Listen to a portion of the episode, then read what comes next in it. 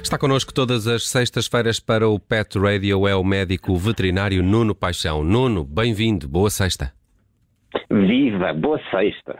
Nuno, hoje queres falar de animais que são usados em, em busca e em uh, salvamento e, e, alguns, se calhar, até nem nos passam pela cabeça. Ainda num Pet Radio, aqui há algumas semanas falaste assim ao de leve de um rato, se bem me lembro, que ajudava uh, na detecção de minas uh, terrestres. Mas há, deve haver aí animais mais estranhos do que um rato que tenha talento para, e características que até podem salvar a vida das pessoas. Qual é o mais estranho que te lembras e que, e que possa ser usado em, em busca e salvamento? Bem, é assim, o mais, o mais estranho. Uh, eu posso me lembrar de, de, que houve uma tentativa, e, e, é possível e tem sido uh, usado, de usar aves de rapina. Hum. Imaginem usar uma águia, um bútio, um falcão, que levanta voo e que identifica pessoas, não as ataca, mas começa a sobrevoar em círculos uh, em cima da pessoa que eles estão a, uh, que encontram, que à procura. Para sinalizar.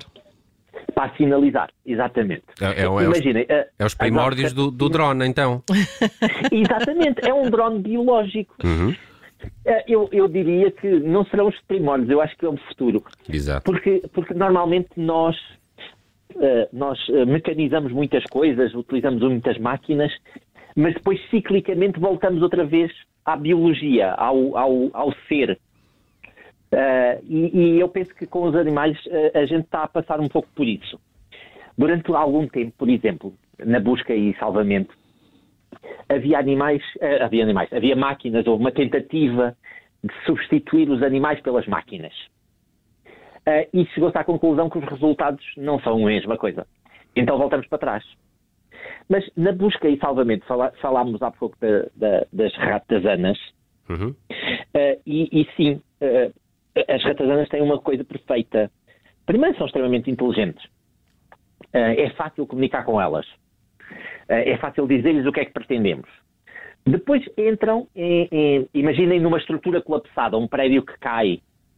Eles conseguem entrar por, por, por orifícios mínimos e pequeninos. É por causa da estrutura óssea deles, não é? Que é muito flexível. Sim, e, sim, eles conseguem, se, eles conseguem se espremer e passar exato, por orifícios exato. mínimos, passar por baixo das portas. Uh, depois têm um olfato muito eficaz. Uh, e, e, tem uma coisa, podem transportar, por exemplo, câmaras a, a, a, acopladas a elas que transmitem imagens. Hum. E se, e se, a pessoa que estiver lá dentro for uma pessoa má, a ratazana pode fazer xixi e é tão tóxico que mata a pessoa. Uh, é uma das Bem, vantagens também. Isso, isso, também não é assim tão, tão, tão linear, ok? Hum, estou a Há brincar, uma doença que é a leptospirose que é apanhada em águas, em charcos uh, charcos parados uhum. uh, e, e, sem, sem movimentação. Nuno, mas é, possível, é possível ensinar uh, todos estes animais, os animais que têm estas características, é possível ensiná-los todos da mesma é? maneira, treiná-los? É, é, é perfeitamente possível. Nós temos é que saber o básico da comunicação com eles, ou seja, o que é que eles gostam e o que é que eles não gostam. O que é que eu posso mostrar uh, que, que, estou contente e o que é que eu posso mostrar que não estou contente?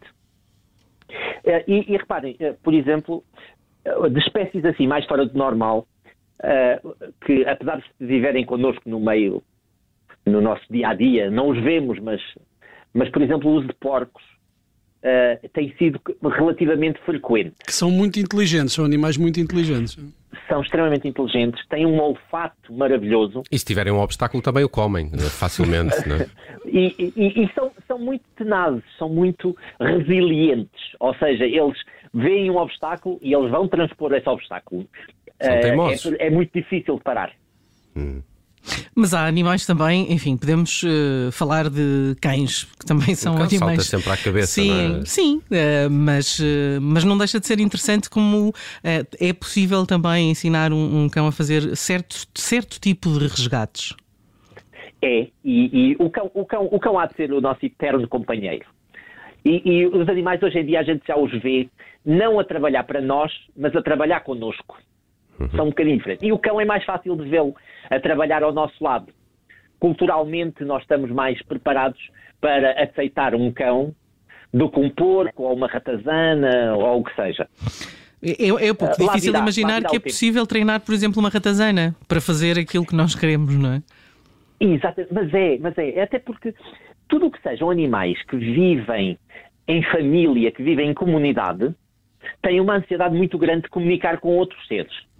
E o, o, os ratos, em geral, de uma forma geral, vivem, vivem em, em, em ambiente comunitário. Portanto, logo aqui temos uma grande vantagem. Uh, já agora também, antes que, que, a gente, que eu me esqueça, uhum. por exemplo, os cavalos também são utilizados para fazer busca de pessoas em áreas muito grandes. Vocês conseguem imaginar a área que um cavalo consegue percorrer rapidamente à procura. Uhum. E eles podem usar o, o, próprio olfato e a visão.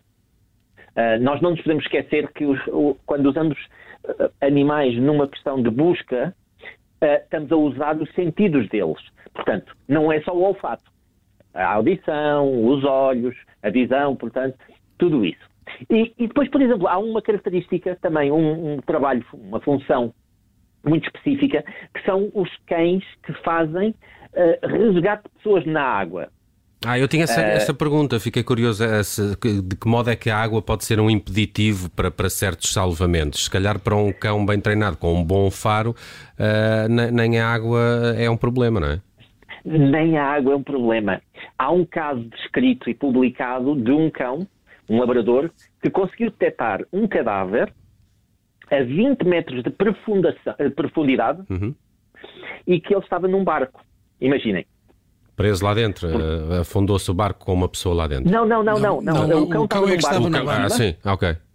E conseguiu detectar um cadáver a 20 metros de profundidade. Ok, ok.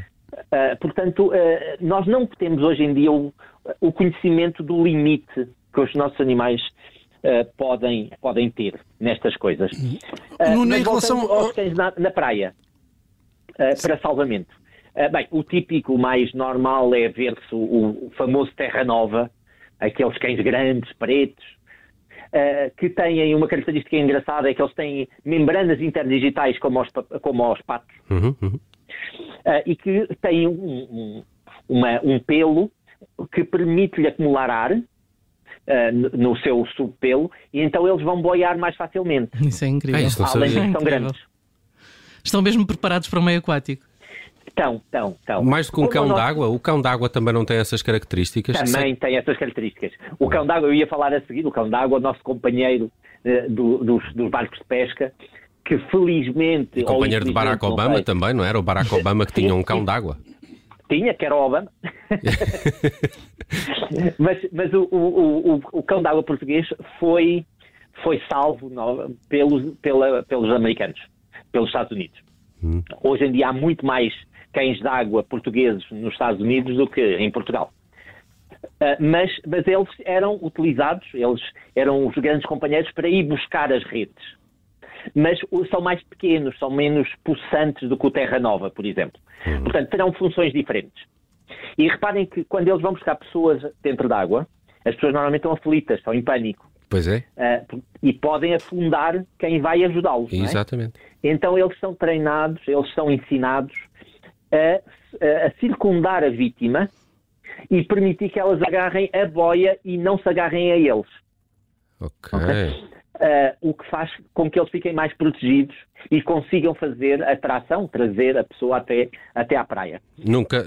nunca tínhamos duvidado que são os nossos melhores amigos, mas depois deste episódio do Pet Radio ficamos ainda mais convencidos as eh, capacidades e as características dos animais para busca e salvamento uh, vão muito para além do faro e do, e do cão, pelo que percebemos também aqui, do cavalo às aves de rapina. Uh, e, e, e, quando o Nuno sugeriu este, este tema para o episódio desta semana, lembrei-me logo do São Bernardo é? na, na, nas montanhas Exatamente. dos Alpes, Sim. com o seu pipinho ao pescoço d'água, ou aquele cantil. Água?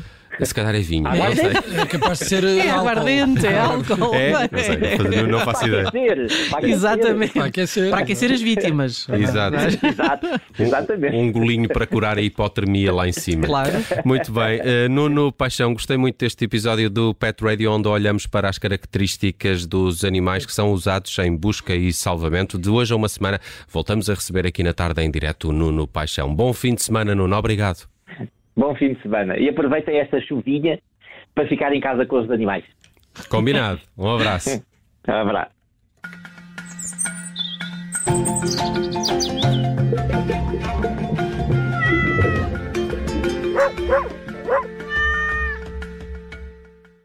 Rádio